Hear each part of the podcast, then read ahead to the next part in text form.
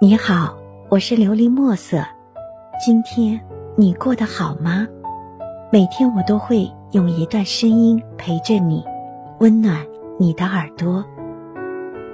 品味不高，一定是因为没钱吗？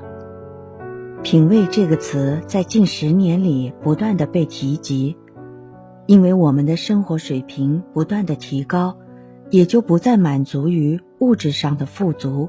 精神上的富足，心理上的富足，则成为了更多人的追求。你对“品味”这个词最初的印象是什么呢？是博览群书，又幽默风趣、谈吐得体的人。每当谈及一些专业的问题，他总能够说得头头是道，将许多不一样的见解娓娓道来。是无论如何都要保持精致。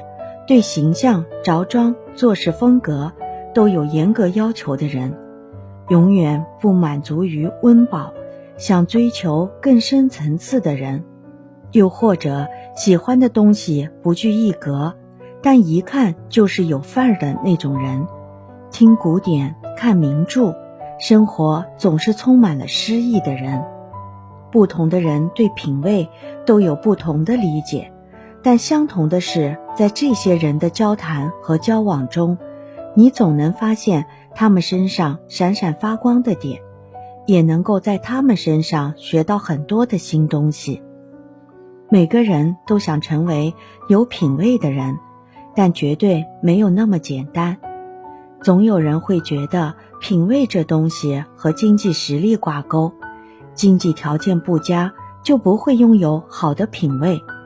我想说的是，你以为是生活决定了你的品味，其实是你的品味决定了你的生活。对于品味，很多人只看到它在外在的表现，不外乎是穿一些好看牌子的衣服，听一些冷门小众但好听的歌，知道一些别人不知道的事，看过许多名家的书，知道许多的道理。其实，对品味的解释远不止这些，品行、教养、素质这些内里的东西，才更能看得出一个品味。有的人穿金戴银，身上尽是名牌儿，嘴上说的都是什么名家道理，你却不会觉得他很有品味。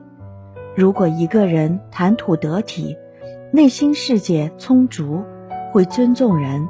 对生活充满了热爱，你却会觉得这个人是个有品位的人。这些东西从来都不是与生俱来的，与一个人的生长环境、接受的教育，还有他的内心息息相关。一个人可以不修边幅，但是他对生活充满了热情，会在不断的在平静的生活中制造出一些惊喜和火花。照亮自己，照亮他人的时候，我觉得他就是一个有品位的人。我是个不太喜欢交际的人，但有一个远方亲戚，我却特别喜欢去他家做客。亲戚家并不是什么大富大贵之家，但与他的交流总得让我不断刷新对他的认知。他在年龄上算是个不折不扣的大妈，但在心态上。可比许多年轻人要年轻。现在许多流行的玩意儿，他略懂一二，对各种热点事件也会有自己的看法。与年轻人交谈时，能够融入他们的圈子里；而与同龄人交谈时，也能够融入他们当中。他时不时会去旅游，也会在朋友圈里放出一些旅行时的照片。不过，这些照片都不是千篇一律的风景照，而是一些很有特点、别出心裁的照片，让人忍不住去问：“哇，这里好美，去哪儿玩啦？”除此之外，他还在楼顶上种有许许多多的花花草草，还搭了一个小棚，摆上桌椅，在绿荫之下，时常感觉人生富足。这些东西都是他一手缔造的。虽然比不上一些更美的顶楼花园，但这足够了。对生活的热情，其实就是我们自己所拥有的品味。你如何生活，你的品味就是怎样的。希望你能够喜欢今天的故事，并给你一点小小的启发。琉璃墨色，祝你今晚做个好梦，愿你心想事成，平安喜乐。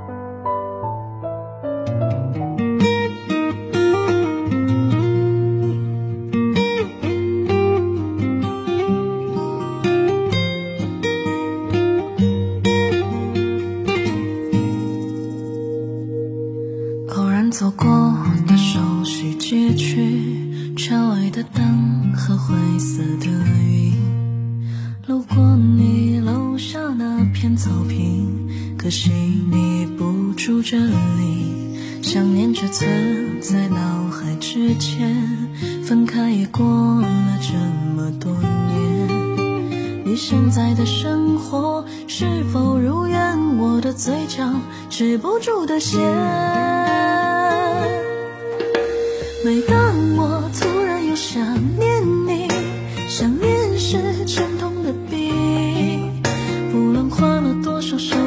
舍不得删的信息，在夜里烧成了眼底。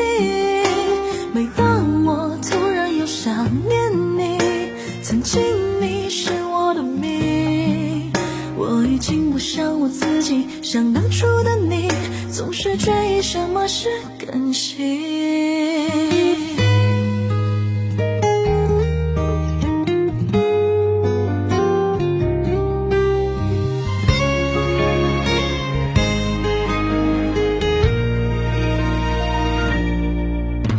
只存在脑海之间，分开已过了这么多年。